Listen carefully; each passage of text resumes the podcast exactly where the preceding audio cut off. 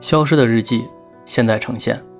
各位好，我是锦纶，这里是全网独家日记分享平台《消失的日记》，这里记录着你、我和他的私人心情。你可以关注微信公众号“消失的日记”来与我互动，或者是在各大音频平台收听我的节目，也可以关注微博或简书“消失的日记”观看文字版的内容。好，下面开启今天的日记之旅。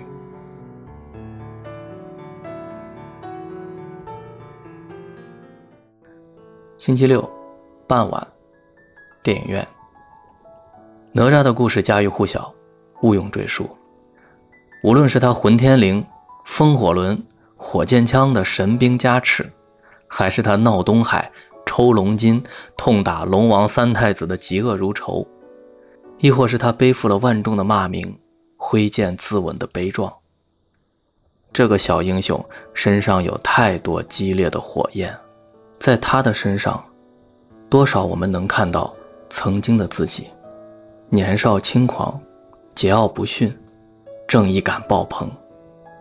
但后来慢慢的，我们开始了隐忍，学会了圆滑，走向了世故。成为了世人成见大山中的一块山石。正如这电影海报中说的，人心中的成见是一座大山，我们也悄然成了这大山的一部分。我不剧透了，电影很好看，几乎是全中国最顶尖的制作力量，从特效、音乐、角色、配音。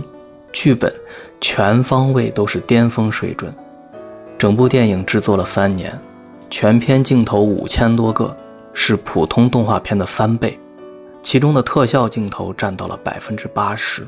毫不夸张地说，我看到最后哪吒变身长出三头六臂，手托青天反叛命运时，那场面，从屏幕到影院大厅，再到每个人的心里。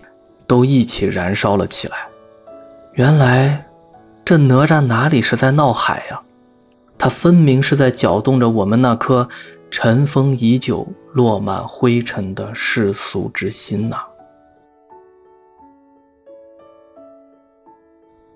走出电影院，已经是完整的黑夜，空气依旧闷热潮湿。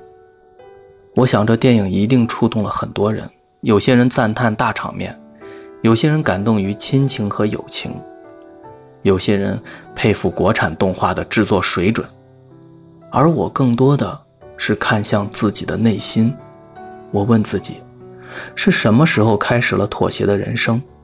什么时候从当年的哪吒变成了如今的草包？哼，没错，成人世界中有太多的成长代价，太多的身不由己。但这些就是你想要的答案吗？这些就那么绝对的不可战胜吗？或许，真正的阻碍，并不是那看似高不可攀的困难，真正的阻碍，可能就在我们内心。如果你自己都不敢挑战命运，那全世界都将是你的拦路虎。你有。且只有属于自己的一生，为什么不去主动追求你想要的生活？干嘛那么怂？感谢哪吒，感谢创作这部经典作品的人们，让我们重新面对自己内心那个热血的少年。七月二十七日深夜，锦纶。